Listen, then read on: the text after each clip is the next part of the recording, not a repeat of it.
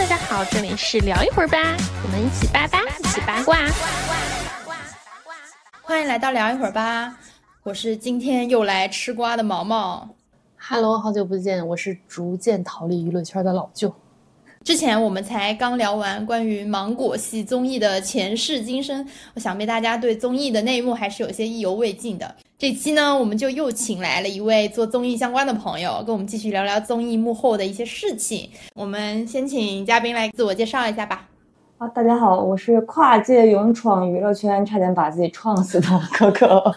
哥哥也可以说一下自己做过一些什么样的工作内容。嗯，目前的话，其实像综艺宣传或者一些项目宣传，可能都是比较偏市场推广，或者是说，嗯，一些新媒体平台的运营啊，这样。其实就是在工种上，应该就是偏营销、宣传这个方面的话，就在我们这个重生之我在娱乐圈当牛马的这个系列里面，我们一般有一个固定的问题，就是你在勇闯娱乐圈的这个期间遇见过的最离谱的事情有哪些？真正在项目工作上，其实就还好，没有说什么很离谱。但是我觉得，像比如说，从来就不会按照 round down 来推进行程，或者是说。总有一些嘉宾不会按照时间来，等他来的时候，我们再拍其他的嘉宾，然后这样撞上了就比较尴尬，或者是说会有不太配合的一些拍摄的情况。但是对于我们来说，可能更离谱的可能就是客户吧，请举例说明，比如说自己没有审美，还不相信我们的审美。我们第二天可能需要发一些新媒体物料，然后这些物料就是我们会提前去请设计做好给到，然后修改以后去给客户确认，确认后客户又要变卦，按照他的想法给他，然后他自己觉得不行，又又想要让我们改回我们的想法，凌晨两三点、三四点就打电话把设计老师、后期老师拉起来，做完了以后想找他，因为第二天要发嘛，然后想要找他对，然后他睡着了，嗯。怎么说呢？就这个事儿，我狠狠的共情了，因为我应该就是起来改东西那个。我我们也是，但是因为我可能之前艺人这边嘛，没有他们节目组这么离谱。因为节目组的话，你想你一个艺人改，如果你每个艺人都搞这一出都改的话，那这工作量其实是很大的。这个客户应该是节目组，还是说平台？平台，平台那边，哦，就更多其实，因为现在是网综的时代嘛，其实你对接的就是所谓的，就是平台，其基本上也是整个节目的承制方跟那个制作方了嘛，就他们话语权应该是最大的，可以这么说吧？对我有一个犀利的问题，你觉得工作中对接平台让你更恶心，还是对接艺人让你更恶心？我个人的工作经验来讲。平台更恶心，因为在我的经验看来，我的审美在我出的所有物料里面，就是艺人几乎就是说不会有太挑剔，就是会会直接过的这样的情况。就是但是可能艺人会挑剔的，可能就是自己的形象。但是因为我不负责后期，可能我就起到中间的一个传递的作用。但是这样呢，会不会让我夹在不管是客户和？后期老师之间，还是说艺人和后期老师之间，就是就是你知道钉钉那个表情吗？就是日常就是三连，对不起，跪了，求求了。你刚刚老舅又说你完全相反，是怎么说？对，因为很多艺人他其实都有点艺人病，不能说百分百吧，百分之七八十都有。然后你在一跟艺人对的时候，其实挺累的。然后你要反复去琢磨他的想法。然后我会觉得跟平台啊、跟工作人员啊相处。更容易一点吧。我其实我听下来，我觉得真的做综艺营销跟做影视营销真的差蛮远的，就有一些那种沟通上的区别的。咱先说沟通这一块，就是比如说跟艺人对接的时候，你做影视的话，其实艺人他会直接看到你这个内容的成品，不，因为营销很多时候他是做一些这种视频推广啊，然后这些物料啊，然后艺人其实会特别在乎说我在这个物料里面出现的我的状态，所以他可能要做一些调整啊，什么这个那个啊，然后可能其实甚至是因为。可能比如说像电影或是电视剧，直接是某一个片段，那个片段他可能表情有问题，或者说他那个片段他觉得这个不是我在这个作品里面表现的最好的时刻，不是我的高光时刻，你不应该把这个东西剪进来，你就直接把我这个东西要拿掉。但拿掉的话，你这个物料感觉或者是风向完全就变了，你这个创意就不行了，就创意就要重新来。然后甚至很多时候就是某一个创意它是围绕着其中一个主角来进行的。然后如果说艺人那边一旦出了问题，就会有更多的麻烦事儿。但是呢，其实很多时候你做影视的整个营销的话，不太会跟平台有一些什么冲突。平台其实是话语权，其实相对没有那么大。但是这要看我们站在哪一侧，因为像比如说，哦，我们如果接电视剧的宣传营销的话，可能就是那是我们接的是本身出品方。但是如果我比如说这个电视剧它是在某一个平台播，可能我们在一边宣传这个电视的内容的同时，我们可能需要打出平台心智。就如果它是独播还好嘛，就如果是几个平台都要播，甚至是连还要上新的这种的话，可能我们在宣传营销上面，我们还要考虑一层，就是我们为什么要让观众来我们这个平台看呢？对，这也是我们宣传就是策划很重要的一环。现在说这个情况，其实就是有一点古早了，因为这个是当年，就是以前有台播跟网播的区别嘛。就是台播的话会有一个单独的营销方，网播会有一个单独的营销方。刚刚说的那种说，可能平台或者是那个出品公司相对好沟通，其实更多的是电影营销的时候，真的是基本上你只要对的只有一个，大部分你的需要去服务的对象只有要么一一边是艺人，一边就是你的这个就出品方那边。对，因为我主要接触的还是做综艺这块儿，像电视剧的话，其实之前有接触写过方案，不太一样的。因为电视剧的话，它的内容都是既定好的，我们甚至在它播出前，我们就甚至就可以起码能够看到百分之六七十它的东西吧。但是综艺我们是一边拍一边在做宣传，所以我们在同时去现场执行，同时在录制上面我们要去记点。就比如说现场是哪些点是我们觉得 OK 的，哪些点我们是觉得有舆情风险的，这些我们可能会在后期剪片的时候首先反馈给节目组，然后同时我们要要在提前思考，那如果这些点的话，我们有什么好做的，然后每周可能每比如说每周一我们或者是每周日我们可能会拿到下一期要播的。哪怕不是成品，但起码会是个 demo。就是我们要根据这些内容再想一想，根据内容的本身，我们还能出一些什么创意物料？包括就是可能所谓的我们营销推广，所谓的一些我们能够出什么话题词啊？反正我听下来，我感觉就是综艺这方面的营销，它会跟节目本身捆绑的非常深。一开始我还没跟可可正式聊之前，我很多时候我看你的履历，包括我对你就是从老舅那边得到的信息，我会觉得你像执行，你知道吗？因为你的很多工作内容都是要深入现场的。然后后来才你你说你是营销之后，我才意识到说哦，原来综艺营销是有这么多需要深入到。整个节目是捆绑的特别深的地方，像综艺它的周期它其实非常的长的，它甚至会诶像比如说长达半年，就是从比如说我们拿下这个项目，从开始前期的准备，我们要去录制到最后它播出结束，它可能会长达半年，所以它的周期拉的是非常非常长的。也就是说，我们所谓的要进组，或者是说我们单纯的线上宣传，不是说分开的，我们必须要去深入了解这些录制这些节目它本身它各自它都发生了什么。因为我们宣传是针对本身是节目本身嘛，然后包括哪怕这中中间我们也会涉及到艺人宣传，但是这些艺人宣传所它的主要内容还是在节目里的内容，所以它其实它这个度真的画的非常的广，就是线上线下。那就咱们谈就是你跟过的这些综艺啊，它不是从头到尾它会有很多流程，哪一个环节让你感觉到你又被 创死了？我觉得这其实是分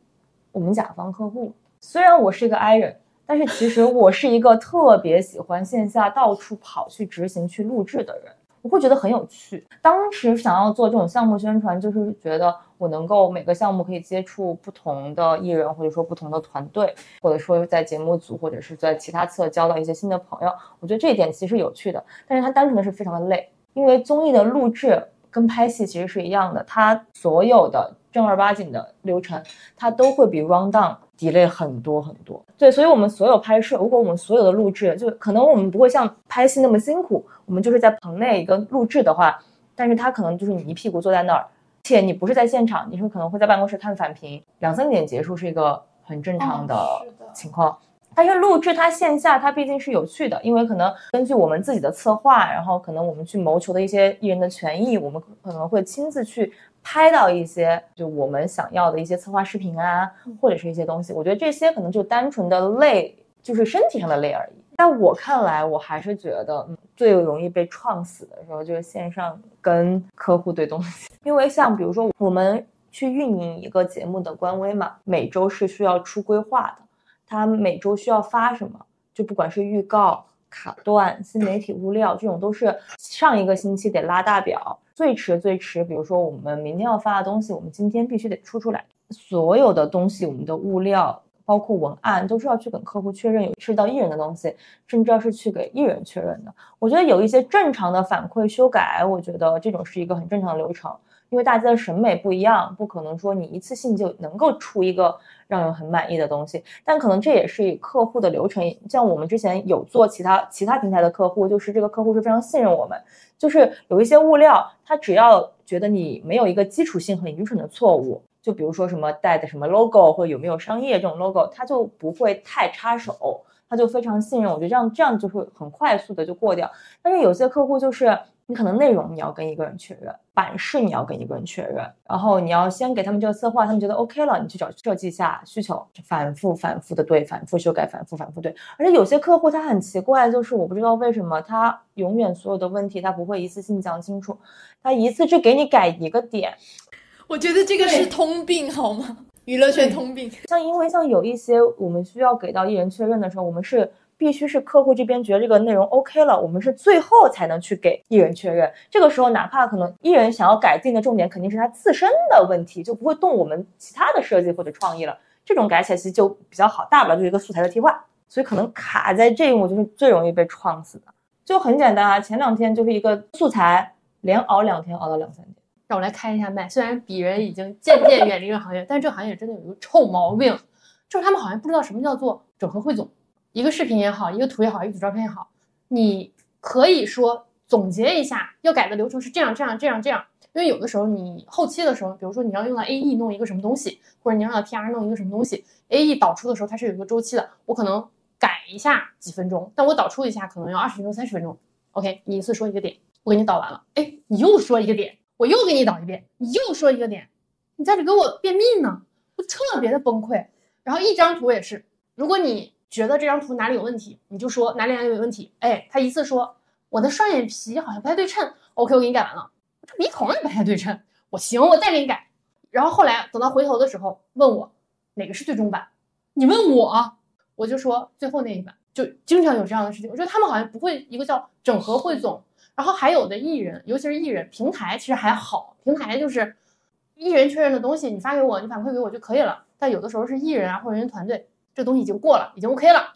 然后可能自己夜深人静的时候，又打开这张图，或者打开这个视频，又看一下，对吧？你懂我，就是打开这视频又看一下。此处他们俩已经 灵魂相接，就是好像不太对呀。哎，那能不能再改改？我吧，我有的时候可能在打王者。我记得有一次很很很离谱，我对的一个人。很晚了，已经三点了。我这个人有个习惯，就我每天晚上必把王者的任务给做了，然后打游戏。他微信上联系我，没回他。不一会儿，不知道为什么他上王者了，在王者里找我。我当时觉得生气，王者峡谷里把你捞出来，这种感觉，知道吗？找人找到王者峡谷。我上个月接了一个项目，但是它可能偏短视频编剧一点，就是我可能只要出一些文案和整体的一个剪辑脚本就好了，就是不用是我亲自动手做的。那个文案因为项目的关系，它需要一些比较所谓的咬文嚼字的那种，就看听起来比较高端的那种文案。你写了，对面有两个编剧在确认，你写一次那边 OK 过了，好，第二个过了，好，你就觉得 OK 了，你要出剪辑本了，好，你出完了。剪辑老师已经开始剪了。第二天，他说那个编剧老师昨天复盘了一下，觉得不行，要你重写。然后有个文案，其实他非常好，他已经过了，他已经要走流程了。因为可能是因为涉及到播出吧，他要去找风控那边，就是确定这些词儿是不是安全的。好，那个风控打回来说有两个词儿可能会有舆论问题，呃，让改。好，但是这两个词儿就非常精准的，能把这件这个就是我要写的这个重点突出来，就是非常贴切的。然后改完以后就说不行，又不是那味儿了，要重写。每天都觉得我为什么要来干这个？而且很多让你来写文案或者让你来弄这个东西的人，有一些这样人他根本就描述不清楚。他给你说的需求是，你知道吧？我要那个感觉。比如说你你要说我要商业化一点的文案，五彩我要走走心一点的文案。他跟你说这个。你放任何人身上都可以，它是个通稿，你放任何人身上它都是通的，他看不出来是在写这个艺人。我要的是贴合这个艺人的，别上来就一顿通稿给我猛夸。我最讨厌的就是别人跟我要东西的时候，他跟我说，我要那个感觉，你知道吧？他的这个流程，我觉得，对就比如说他让两个人对接，首先这两个人他的标准都没有统一，这是最根本的问题。你们自己内部都不统一标准，然后为什么这个艺人的这个文案它就是 OK 的？文案我一直觉得在同一个项目里面，既然这个艺人是 OK 的，那那是他是一个可复用的方法论。那我为什么放到这个艺人身上你就觉得是通稿了？那为什么这个艺人不是通稿他就 OK，放这个艺人上怎么了？是艺人保护？对我其实也会好奇，你们这种合作的话，是前期会给他们出这个台本、脚本什么的吗？这个是节目组的事情。哦，就节目节目组它本身有一个像，就像比如说灿星制作，或者说某个制作嗯这种工作室这种团队，他们是每个艺人，他都是有自己的真人秀 PD 的。哦，我知道，嗯，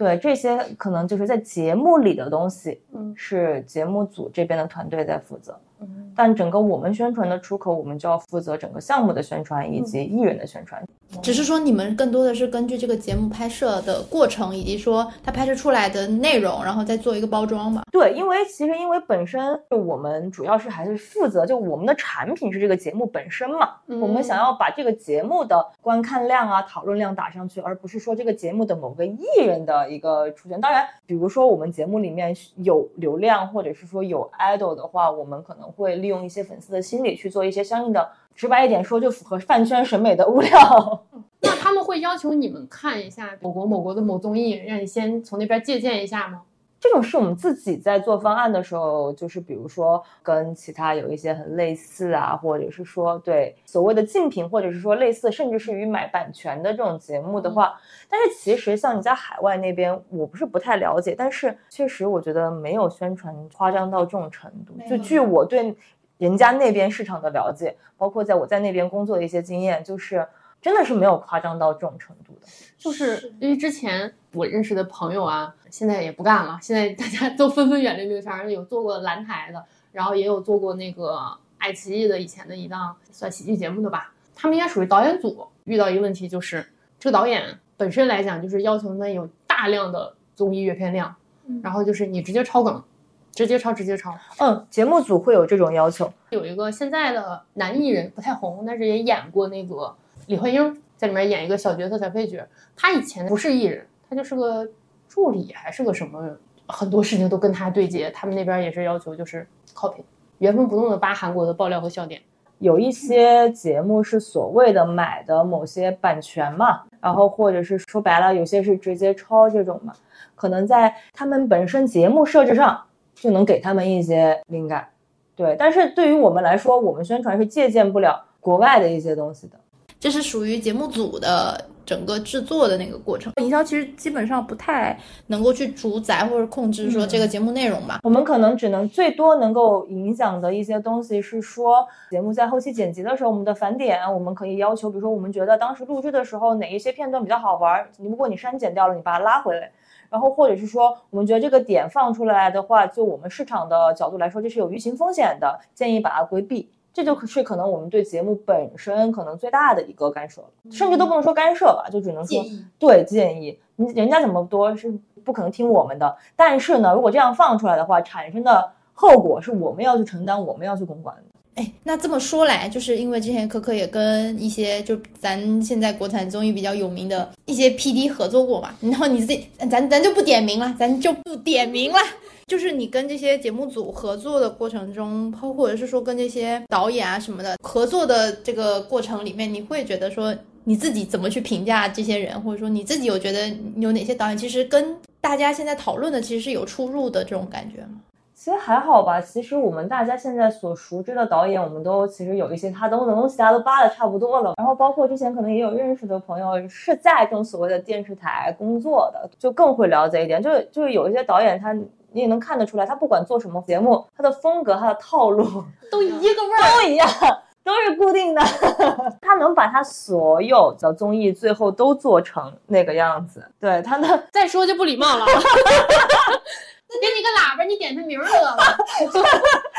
都会做成那个样子。但是所有的节目，我们一开始就是作为我们这边接触到，我们需要去写方案、去竞标的时候，他给的概念都是非常高级的。就是这个东西其实他能包装成是他另外一个样子。他他给的概念，就他开始他脑子里盘的时候，他觉得我这个东西就是一个很了不起那一独一份儿，但是他落地执行的时候，就是是还是自己这摊子。哎，对对对，就只能说那个概念给的好，但那个概念就落地写方案的那个人不一定是他。我想说，导演不可能亲自动手写方案吧？包就够了。那像面对这种可能你最后做的系列的节目，其实它即便它不是一个方向的，但是它最后都做成了差不多的类型的形式。那你们做营销上、做这种推广上，你们会觉得为难吗？或者说啊怎么办？就是又是一样的感觉。对啊，就是这种，就是想能够都能够想象舆情，就是能够就是能够预测到会有哪些舆论危机。一般你们像面对这种情况出现的话，你们会怎么做呢？如果它是一个系列节目，就它本身就是一二三四这种无所谓，对吧？这种就是我们就是本来就觉得反而能够把它连成一个系列，其实对于我们的宣传来说还是有更好的一件事情。假如说它是一个新节目，但是它又还是那个样子，然后别人就会说，哎，他又搞成这个样子了的时候，你们面对这样子的舆论，你们会做一些什么动作？其实，其实说实话哈，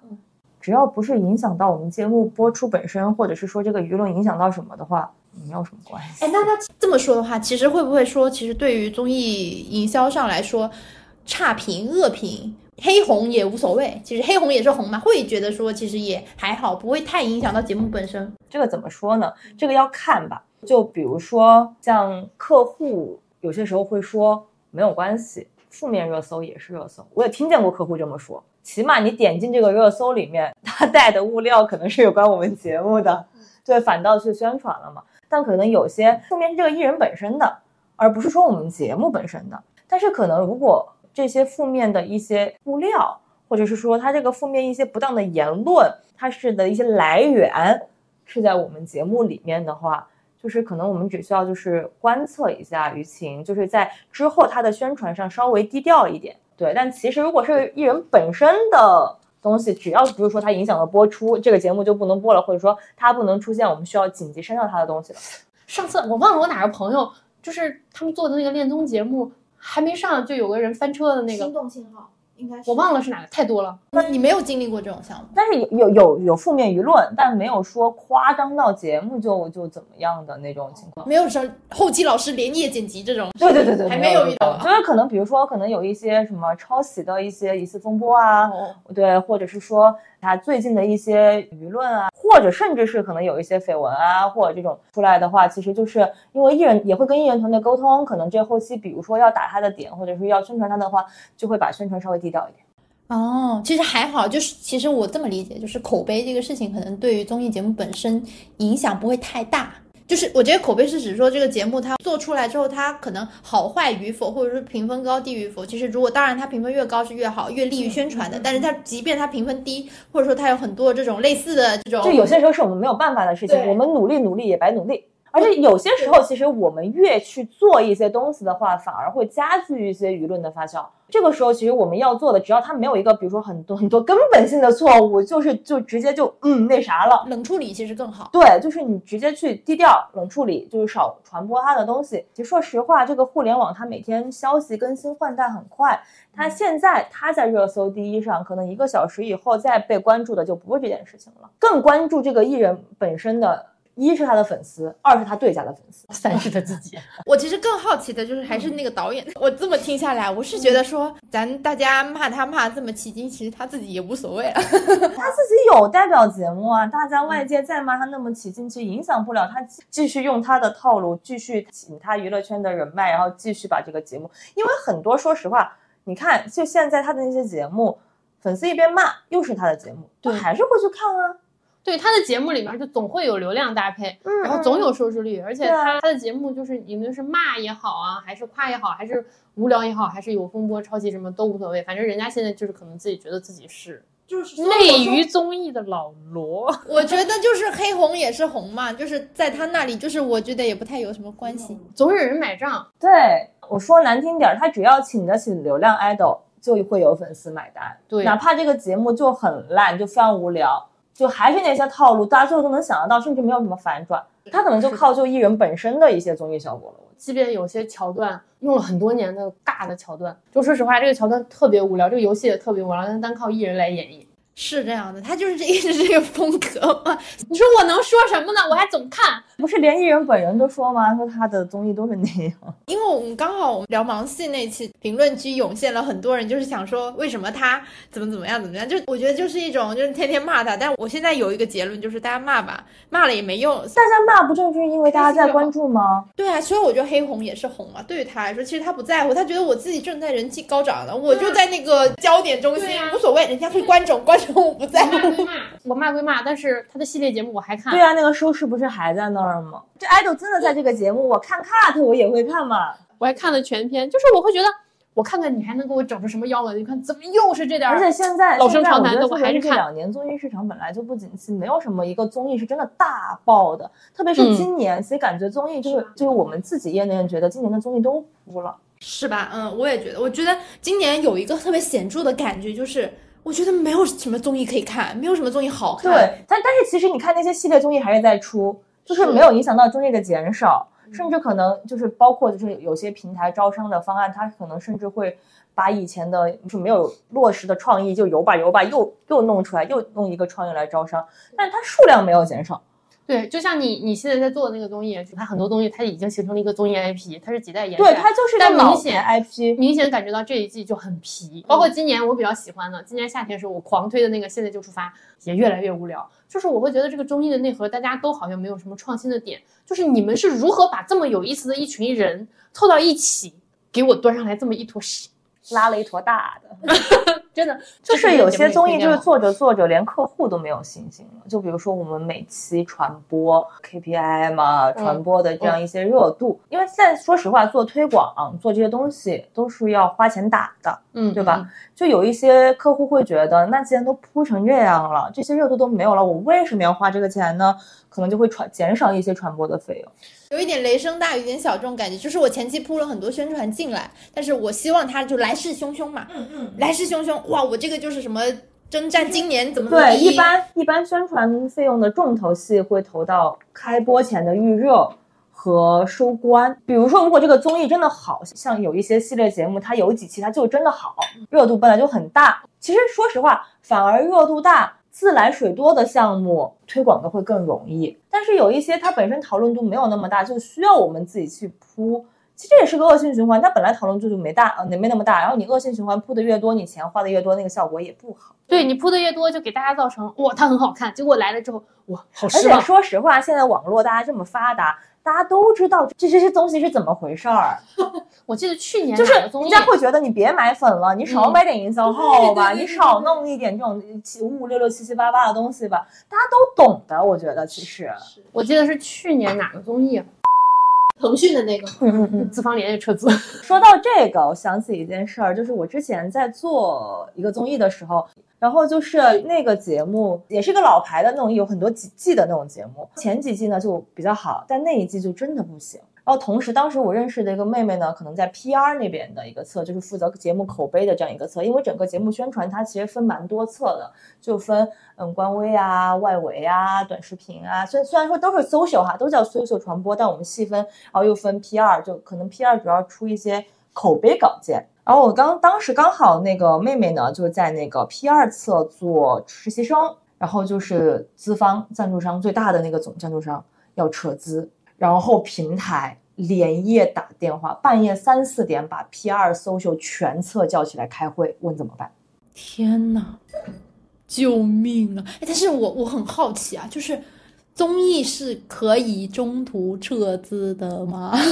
哎。这个我可以，我没有遇到过，但是以前听我领导说过，有过这样的情况，可以有这样，真的是可以的吗？我听过，就是因为出了这件事，我专门有很好奇，我说我们都拍了，对吧？前期不是已经投入了那么多，就这样不是沉没成本不就很大了吗？就但是他说真的有会这样的情况，对，但是对品牌来讲就是我及时止损，对，我就会撤资，撤资这时候可能就需要节目节目组去努力，要么你就能拉到新的赞助，就是把它拍完，大不了后面我们从。传播费用少少付一点，就从从各处去抠预算，要把这个节目拍完，然后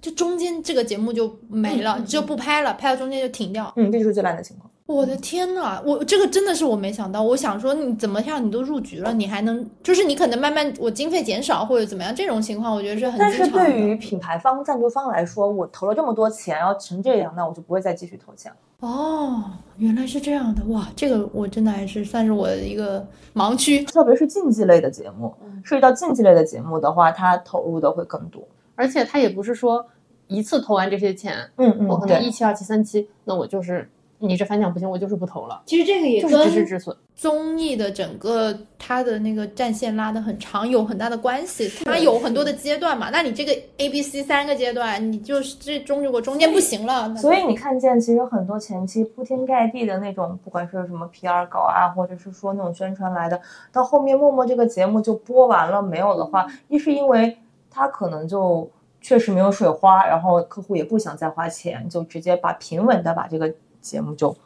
做完就算了。对。对，有的节目你看到了后后面几期口播呀什么的都没有了，你就会发现官微更新的都越来越少了。对摆台可能都没了，以前一桌的摆台都没了。就是像比如说就是这种收像比如说我们这样。就是一张物料是一张物料的钱，一个策划是一个策划的钱。如果后期就是比如说传播的费用真的很少的话，那我们就会削减掉一些策划，那这个我们就不发了，然后这个我们也不做了，都是单独的钱。哦，其实这个一个知识点啊，就是如果说一个节目它的官微逐渐日渐平静，宣传日渐减少，那么说明这个节目可能它投资那边出了一点问题。也不能说投资出了问题吧，就只能可能说在传播这边的预算把它削减掉了。嗯嗯对对。我那我有一个好奇的点就是，如果说中间撤资或者是它这个预算日渐减少的话，那假设我们最糟糕的情况就是撤资的话，那这个节目如果没了，或者说后期就是他慢慢的、慢慢就这样子悄无声息的播完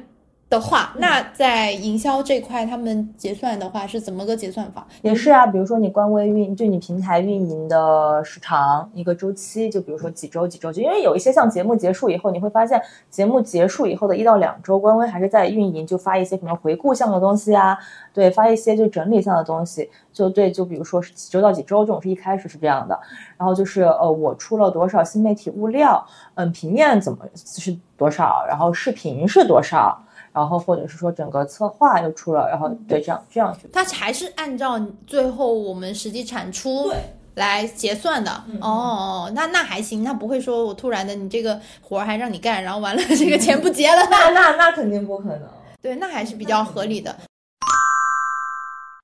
刚才你说竞技类的，我原来做过一个那个那个综艺，那个综艺挺有意思的。这个综艺就是它里面有很多流量，但是呢，流量可能未必是真的打的好的，真的打得好的人反而被恶减了。然后我记得当时我知道的有个艺人，他就因为自己被恶减了之后非常生气，就晚上跟我们发疯。然后就是他觉得我明明打得很好，就是没有放我的全战绩出来，很不高兴。确实他打的还行啦，打的也不错了，因为我自己也打游戏嘛，没有办法，因为你可能人气不够热，节目组也不会把这个宣传铺给你，他可能更愿意说，OK，没有你的辅助，没有你的助力，这个人拿不到这么多的人头，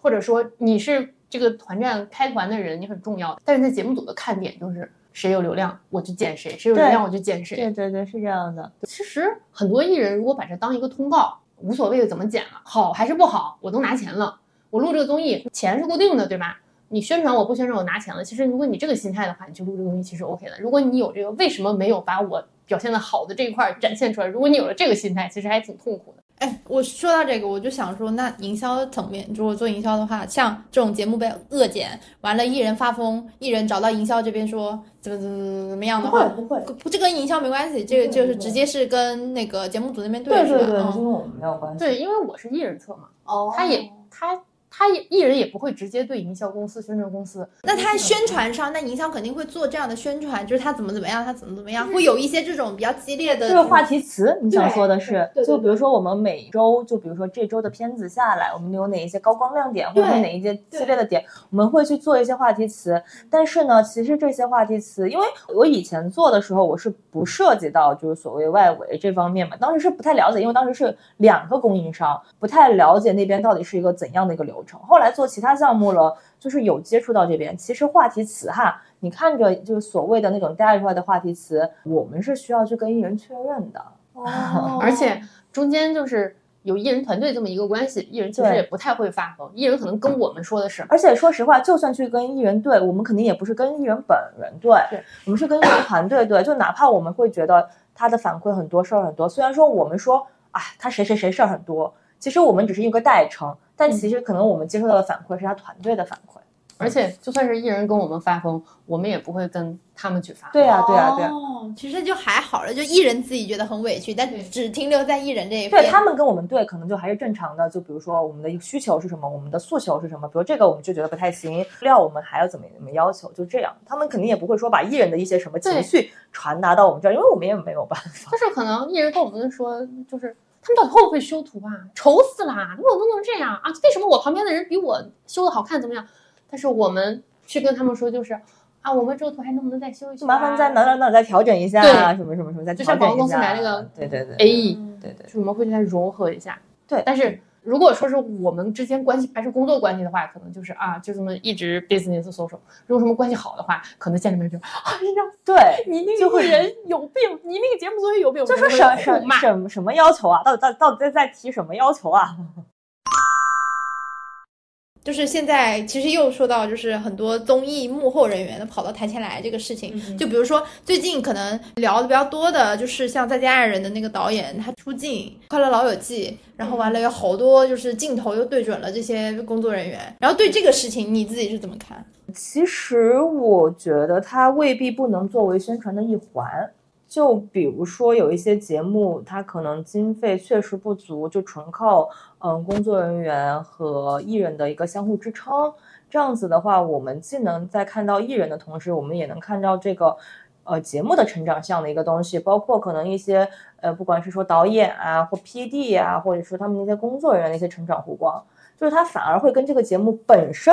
赋能，增加一些亮点，去圈一些不关注这个艺人，但是我觉得这个节目会很有意思。我们也应该听见过，就有些节目就说他什么经费不足，所以我们怎么怎么怎么样，艺人也出来说什么什么什么这些嗯，就是。我觉得，就从我就是，如果从工作的这个，就是现在已经很油盐不进了，我觉得它可以作为一个宣宣发的一环，走工作人员的一个养成系成长向的路。那个那个，呃，我记得做成熟的后期，就大千影业、对对对对然后还有他们那个赵琳琳那个导演，对就是林乔三那团综里边那个我就有关注，我觉得就像他比如说，比如说《闪亮的日子》，他们不是说因为艺人自己也会出来说我们节目经节目的经费确实挺不足的，所以怎么怎么怎么样嘛。然后包括那个张打歌中心，有朋友去看现场嘛，就是说那个棚真的就是蛮简陋的。你这个时候是你说宣传，你可以就是说都这样了，你还坚持在做舞台。你想要呈现内娱的一个舞台，或者是说，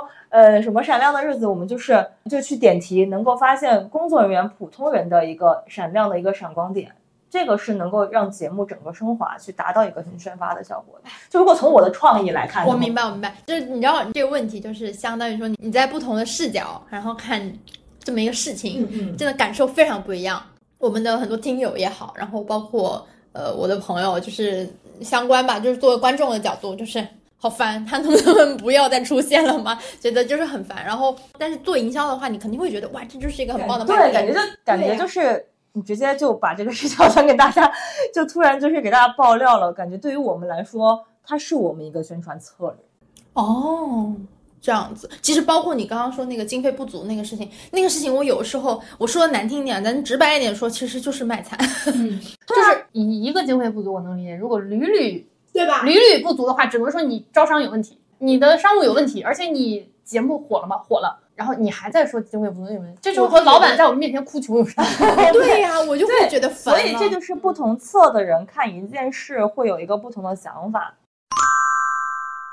那说回说做这个工作嘛，你当时是怎么会去想说要做综艺这个方向？其实你看，咱娱乐圈这么多门被类，骗的 哦，不是不是不是，没有没有没有，就是很阴差阳错，很阴差阳错。当时其实自己的一个初心是想做新人开发，因为我是从海外回来的嘛，但是国内没有新人给你开发，它也不像说海外那样，它是有一个很完整的一个新人开发部，从 casting 到 training 再到出道这样一个培养的体系。嗯，当时确实也是很机缘巧合，一个朋友推进的这样一个公司。当时其实很单纯，没有说所谓的什么职业规划，我一定要在哪个行业就哪个岗位做出一个什么样的成绩，我希望我的综艺怎么怎么样。就是纯属的，就是哎，刚好有个这样合适的工作。就是像现在的很多就是小孩子想要做娱乐圈这一行的话，他们有很多实习的机会。就像比如说我认识一个妹妹，她真的就是那种她学理工科的，但是他有非常多实习经验，可能等他明年毕业，他就是那种没有多少多少工作经验的那种应届毕业生。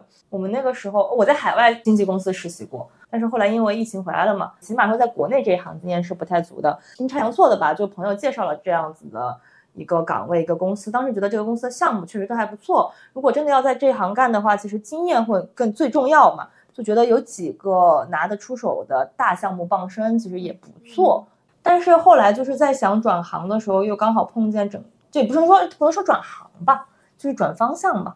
就他因为本质还是做宣传策划，可能就服务的产品不一样而已。就可能就比如说，呃，有些人想做影视的，想去转综艺；有些人做综艺的想去转艺人，有些人想想转策嘛的，就可能比起前几年，起码不是那么的容易吧。然后所以就一边继续在看机会，然后一边又在接着做这些东西，以保持对市场的敏感度。因为你做宣传的话，你把握市场的政策和热点是非常重要的一件事情。就是我，然后包括让你的脑子动起来，就你一定要有创意，要有思考，这是你不能让它停太久，这也是很重要的一件事情。对，就是我不是说我渐渐远离这个圈吗？然后但是有些活我还是做，然后我是还是一天三遍热搜，就是社交平台我还是刷，嗯，就是我现在远离了，但保不齐我哪天又回来，就是我必须得保持个敏感度，然后。我必须得了解这个圈的动态，我我不可能说我再转回来的时候，中间发生的事情什么我都不知道。就说白一点，就是特别是我们这种做宣传、做 social 市场推广的，我们要保持就是那种网感。嗯嗯嗯，我们不能说明明是很娱乐的一个物料，但是我们去咬文嚼字的发一些很矫情的文案，就是因为我们肯定要负责很多不同平台、不同侧、不同官微、不同身份的文案。这个时候可能就是有一些他讲话可能就是非常网感。你就要去知道现在可能流行语是什么，大家会讲的一些流行词对，类似这种，就是有有些时候你文案有趣的话，就是可能网网友也愿意会跟你互动，对，会加分吧，就而不是说你只是为了发一个物料，写一些有的没的，看起来很高深的东西，谁要看你这种东西啊？对，就是不能让自己变成春晚，就是老是延迟一年的热点，不能让自己这样。嗯，就哪怕这个东西流行了，然后迅速过时了。这东西在我们的文案册也不要再用了，就是要非常之快。你不能说你写个文案，这已经是去年的梗了。确实，就综艺这一块，就刚才他说的很多东西，你想转也不是那么容易。包括呃，我们这个圈子里其实很多工作都是靠互推的嘛。我也有帮别人，就是帮他问过，或者帮别人问过，人家都会说，就包括我自己，他说啊，你是做艺宣的，那你做剧宣你能做吗？包括他也是说啊，你是做执行策还是还是市场策啊？哪一天呢？就会问问的很细。就是，我就觉得在求职这方面啊，你看起来娱乐圈没有门槛，但是你真的做起来，你想转，你想转方向还挺难的。你在这个鬼一样的内娱在找工作，有没有碰过什么让你觉得挺恶心的事儿？那我就要展开说一说我今年被骗的一年了。我自认为说自己的能力还是还行吧，就是不太是会遇事凡事会 PUA 自己的那种人，我只会觉得你是什么东西，你来榨取我。但是其实就像刚刚他说的，就是这个娱乐圈，它是特别是涉及到艺人中会比较很谨慎的东西，我们会更相信内推。一是因为内推的人知根知底，对吧？这种就是，而且你也能就内推的话，很多人认识你，能你能去随口就问到他这个人做事儿怎么样？嗯嗯，对你这个人做事儿怎么样？就是当然，就像比如说一些小公司，它就是这种乙方公司的话，它可能就是门槛确实没有那么高，就是你要你愿意，你能写文案，你有创意。你就可以来试试，但是如果像艺人经纪公司，或者甚至是涉及到一些就很独立的艺人工作室，他们就会更谨慎。像我知道有些公司，它是只看内推的，它虽然会每年就是或者是每年一个每个季度发所谓的对外招聘这些，但其实它是根本压根儿不会看邮箱的。就是很多，其实我知道很多人或者是很多粉丝，他们有这种能力，会抱着这种心态想去投一投简历，其实是希望自己被看到，但其实很残酷的就是。特别是这种经纪公司，越是流量大的艺人，越是这种 idol，他们是越不会对外招聘的。对，尤其是我，我跟可可认识了有有有几年了，就是我知道他他个人能力、学历还有外语啊什么的都很好。但是说实话，就是你的学历履历再好，很多公司他压根就不看，就你投了就不看。但是你内推，你可能内推一个低学历的人、高中学历人内推他可能都会看。其实很多的，就是我觉得是这样，圈内的不管是艺人测还是任何的这种影视公司，他们很多时候发这种就是对外招聘，很多时候他是为了整合这个就是人才资源，他用不用是我的事儿。哎，但是有一些确实是在招人。我跟你讲，还有一些公司他急招，就是他特别的缺人，他把人招过去。我碰到过好几次，快速的面试，然后快速的给你发一个测题让你做，骗稿、骗方案、骗数据，反正就是一个骗。我经常遇到人，因为我是图评测的，我其实作品集里面包含了我所有的案例，你看一下就知道了，就我技术行不行，看一下其实就明白。但是他就会说先这样那样，我给你发个测题吧。我说行，那就我也没事儿测呗。还有的更离谱的就是，咱们先试岗，能不能试岗？试岗我是专业，我是不带不带试的，就测题我可以测一下，但是我现在已经学精了，打上满满的水 意。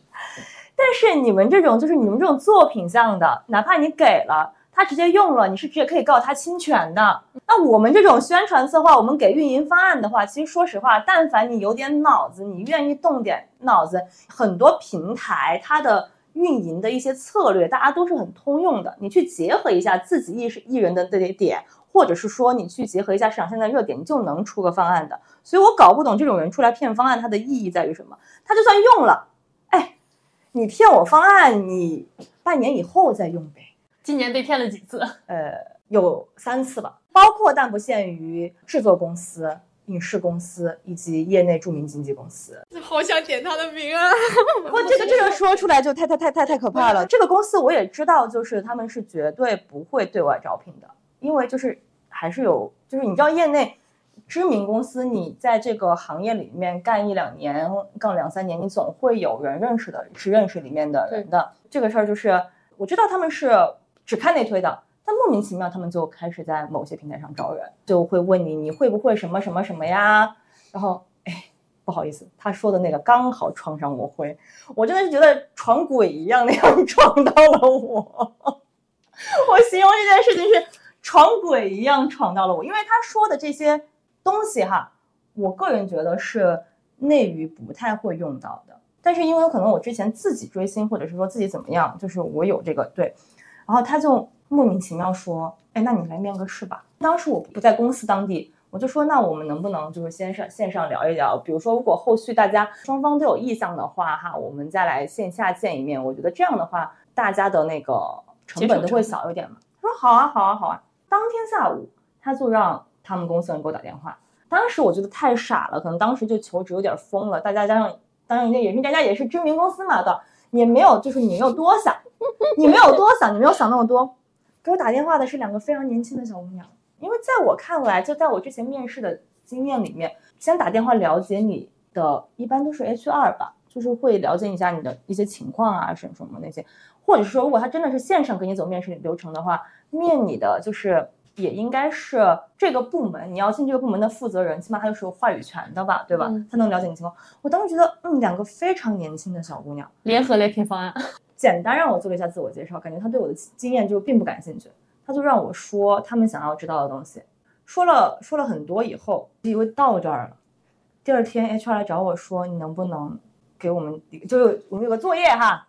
请指出我们现在什么什么什么什么什么的存在什么什么什么问题，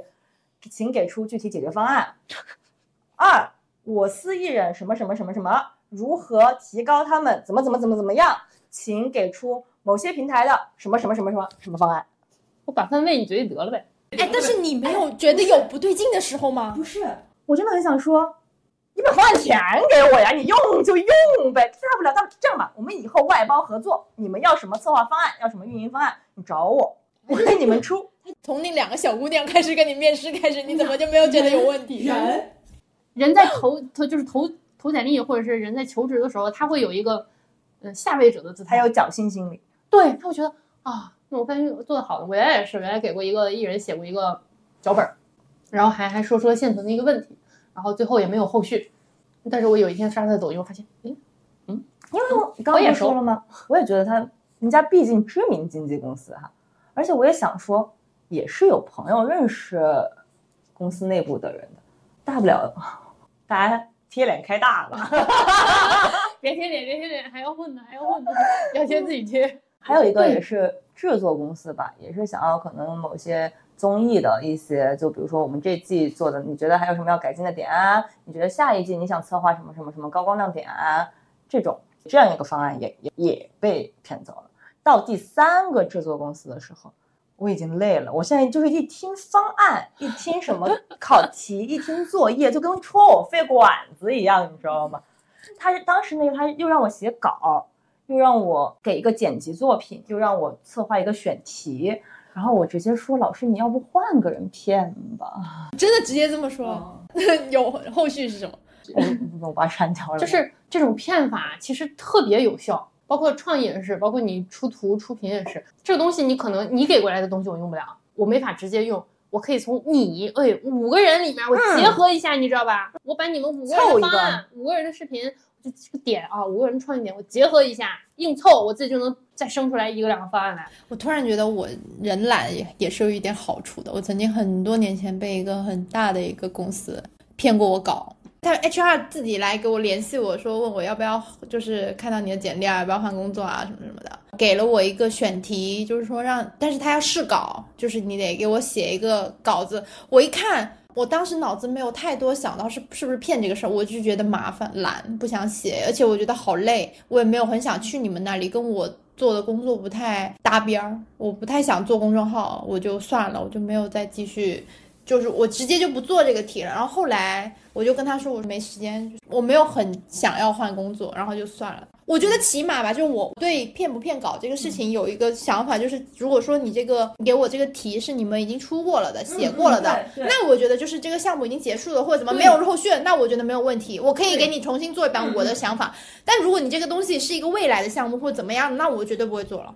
就是我之前也是遇到过那种愿做测题吗？我说愿意。然后我他说我回头发你，我一般拿到，如果是这个项目是已经播完的，OK 我就做；如果没播完，我压根就不做，我也不差这个工作。我觉得就是一个是骗稿骗方案，还有一个就是试岗，这三个事情要警惕。对，就是大家擦亮双眼，快逃吧！只能说大家再想进的公司问你要方案都不要给，就跟他说。我还没有入职，就是一切东西都没有定论，这个涉及到我的知识产权的问题。对，那那我怎么知道这个创意你会不会用呢？对，如果说是内内推的这种写个方案，我觉得还 OK，至少有个中间人做吧，不会太尴尬。就我现在这个工作，我一开始没有来之前，他就想测一下我的能力，在他确实有一批急活要做，但是他当时跟我说好的话，他说的是你先做，我给你单算这个钱，然后就等于说入职的事儿你可以再考虑。上班的事我们再聊再考虑，但是我现在确实是一要看看你的能力，二就是我就是要弄这些东西，你可以先帮我做了，我给你单算钱，然后在我入职之前把这钱给我结清了，我觉得这样是 OK 的，那这很大气。对你真的有这个需求，你可以直接提，你不要在那里给我骗来骗去的，然后又不给钱。让可可重新选择的话，还会做综艺宣传吗？或者说甚至是还会做娱乐圈的工作吗？娱乐圈可能会做，但综艺宣传可能真的不会再做了，狗都不干，真的很累，真的很累，真的就是快逃吗？建议就是快逃，对，真的真的建议就是快逃。对他现在的状态就是一边在回着这个节目组的消息，然后一边在这里跟我对，因为现在因为平台在跟我说物料要改。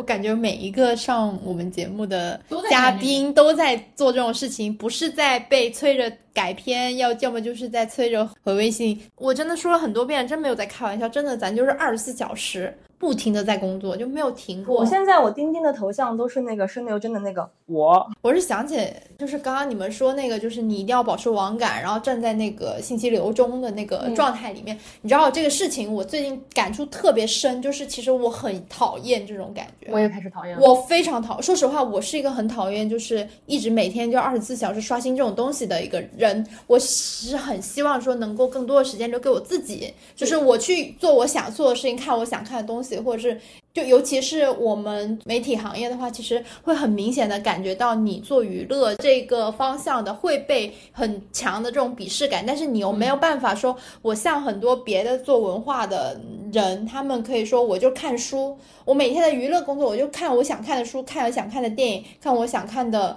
剧怎么样都行，然后用一种很很美的姿态去评价这个世界的一切，但我们没办法，我们一定要站在这个所有的信息流中心嘛，你每天都要去感受这些东西，然后这种东西会让我觉得很压迫，这个事情是我最近这种对痛苦感特别深，让我上让我觉得上网它不是一件快乐的事情，是的，而且我就是完全没有个人的时间，所以我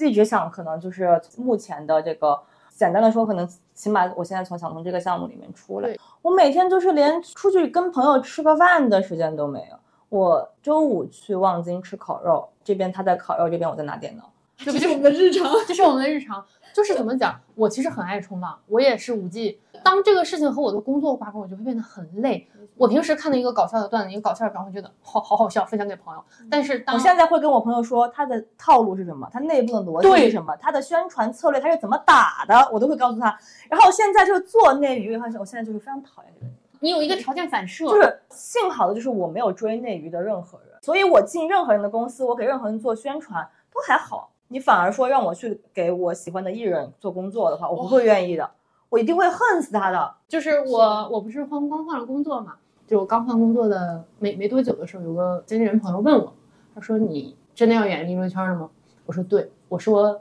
钱多事少死得早。然后、对对，然后他就说，然后后来他知道我喜欢内娱的一个艺人，他就问你为什么不去他身边工作呢？问我的这个人是有能力帮我推的，就是能不能进是一方面，但能帮我推，我就说我喜欢是喜欢，工作是工作。我说如果我的喜欢跟工作挂钩的话，我可能会影响我对他的习惯值。对对对，就是我觉得我现在可以随便喜欢，我想干什么就干什么。我想，我就是爱花钱，我就是爱买商务，我爱产出就产出，我爱剪视频就剪视频，谁也管不着我。但是，一旦这个成为我的工作，我每天的修图、剪视频、任何产出都成为了一个 KPI，那说实话挺累的，而且他给不到我的工资，他比我现在的工资少太多太多了。我不是你的工作人员，我为爱发电，你也别要求我，我也不要求你。但是当我成为你的工作人员之后，我要求你配合我，你也要求我产出，那这就不是单纯的为爱发电，我们是雇佣关系了。然后还有一个就是，越来越多的知性女孩儿，就是很多人会说，我不要钱，我也干这个工作，我免费实习，我免费这个免费。本来在这个内娱干活，你的付出和你的回报就已经不成正比了。我有一个同事是小剪辑，他之前的工资是七千，最近新换的工作四千。你知道吗？就是我在今年一直在找，可能就艺人艺人策宣传策划这种这种工作嘛。我看了很多平台，就是他要求你要有两到三年艺人宣传的经验，或者说你带过成熟艺人，或者说带过歌手，或者说带过什么所谓的流量艺人。对，他要求你有所有的能力和经验，他最后可能给到的只是一个基础新人的工资。那我们都有这这种资源、人脉和经验，以及这么多年份了，我为什么要来你公司拿这个工资？他要你，如果你现在干宣传，你要会拍、会修、会剪，有媒体资源，有这个资源、那个资源，会做热搜等等一大堆。嗯然后他给的薪资其实非常的少。还有一个就是这个行业里太多，就是我刚刚说的那种，我不要钱。就今年所有的只要实习生，他觉得有有很多人就是会来为爱发电，我既不用给他买五险一金，又不用给他啊很多钱，但是因为他热爱，他就愿意来干活，他就会无条件的 stand by，然后来做这些事情。对再加上那些追星女孩，她确实是有审美的，她也是有能力，就是有产出这种能力的，就会只会说，哎，那既然让他一两百块钱一天，我还不用缴税，我还不用给他买五险一金，这个活儿他都能做，我不过就长期雇个实习生，我为什么要还要花大价钱的人？大价钱去雇一些所谓的正职，或者是说怎么怎么样的，就是我觉得最后最后就是提醒大家不要轻易的为爱发电，尤其在内娱。我觉得你做别的事情吧，其实说实话，我觉得为爱发电不是坏事儿，它是一个其实有助于你个人成长帮助的一个事情。但是呢，可能有一些行业、有一些产业它不适合，或者说它是一个太过于利益集中的、过于资本的集成的这么一个行业的话。可能真的不太建议你去用所谓你的，你觉得你能为爱发电去感化世世人，但这个事情只会让这个资本家更利用你。没错，没错，这个话题包括我们最后就是这一大轮吐槽，真的每次我觉得我们都会聊到这个点，就是会觉得说内娱也好，娱乐圈的工作也好，真的还是慎重。就是之所以他为什么慎重。有太多的现实的因素要去考虑，以及说这个工作并不是说它不好，或者说我们就是不想让大家来干这个事情。当然，这个行业也是需要有新的人来做，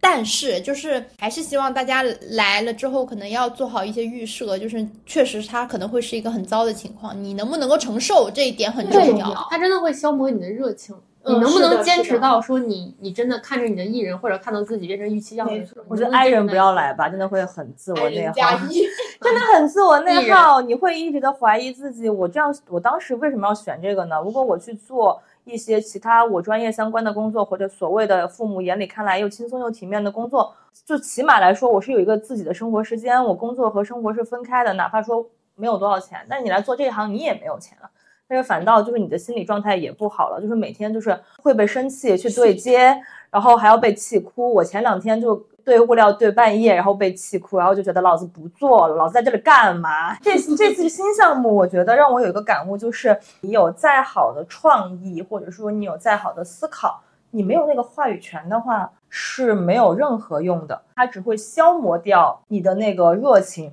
然后你就会觉得无所谓了，反正你们要这种东西，那我为什么还要再花心思、花热情的去想更好的东西呢？没有必要了。对我也是有这种情况，就是做过的项目，我甚至都不愿意放在我的履历上，对，愿意放到文案里。但比如说，如果你碰见一个很好的 leader，或者是说你们有是一个很 match 的一个。合作的话，他是无条件信任你的，哪怕这个创意落实到后面，他是有一些难度的，但是他听见你的创意，他第一反应想的是，OK，我们先推，我们能不能推到落地，那个时候再说。咱就是说这个内娱真的想好再来，就是如果你没考虑清楚，来了之后就可能疯狂被创，就是你觉得你勇闯内娱，实际上就是你被内娱创飞。